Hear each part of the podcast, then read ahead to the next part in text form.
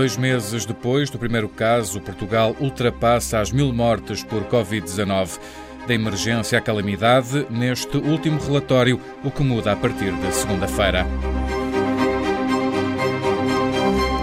Portugal ultrapassou a barreira dos mil mortos, praticamente dois meses depois de ter sido detectado o primeiro caso de Covid-19. Ontem morreram 18 pessoas, para um total de vítimas de 1.007. Continua a não haver nenhuma vítima mortal com menos de 40 anos. Os dados da Direção-Geral de Saúde mostram um aumento de 1,2% no número de novos casos, para um total de 25.351. A descer está o número de hospitalizados. Há agora 154 pessoas em cuidados intensivos, um número que chegou a ser de 271 no início de abril. Também o número de internados baixou da barreira dos 900 e há agora 1.647 recuperados.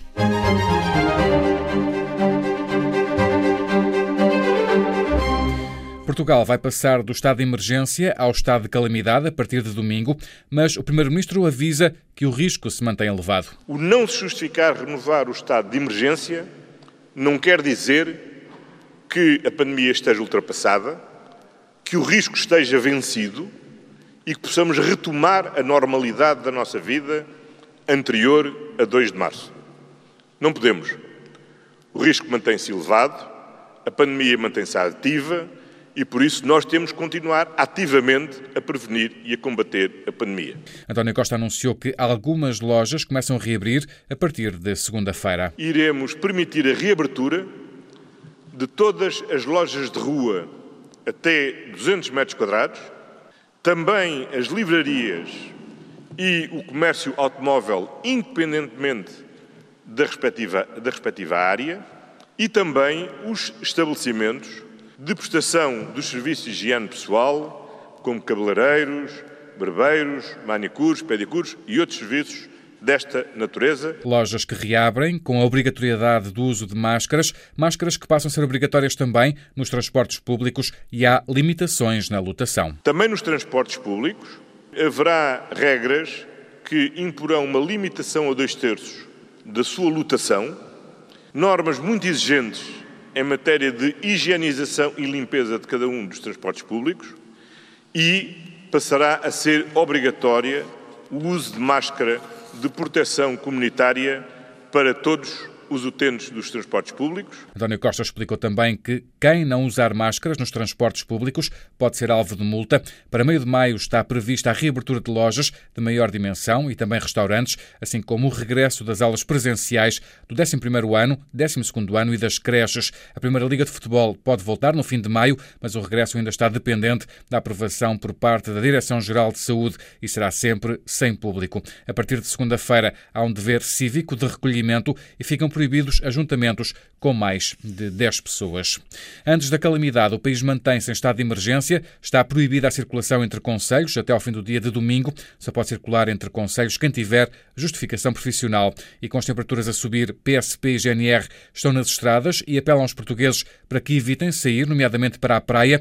O superintendente Luís Elias, da PSP, explicou que as autoridades vão estar atentas. Vamos estar a efetuar as nossas fiscalizações, verificando a legitimidade uh, dos movimentos, da circulação de cidadãos nas suas viaturas, uh, mas também nas, nos seus passeios apiados e numa perspectiva mais uma vez pedagógica e sensibilizadora, mas obviamente coerciva quando tiver que ser, atuaremos. A PSP e a GNR intensificam as ações de sensibilização e fiscalização até segunda-feira.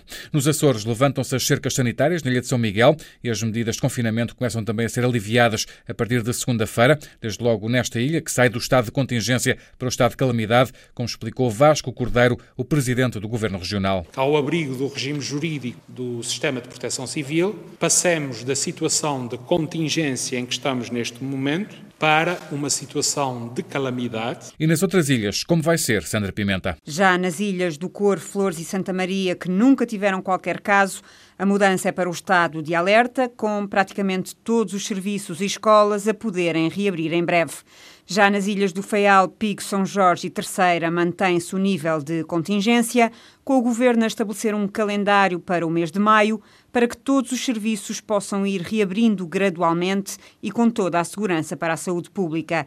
Finalmente, na Graciosa, onde não se registram casos positivos de Covid-19 há mais de 12 dias, mantém-se o estado de contingência, mas as medidas de alívio do confinamento serão mais restritivas e tomadas de forma gradual. Vai ser assim nos Açores.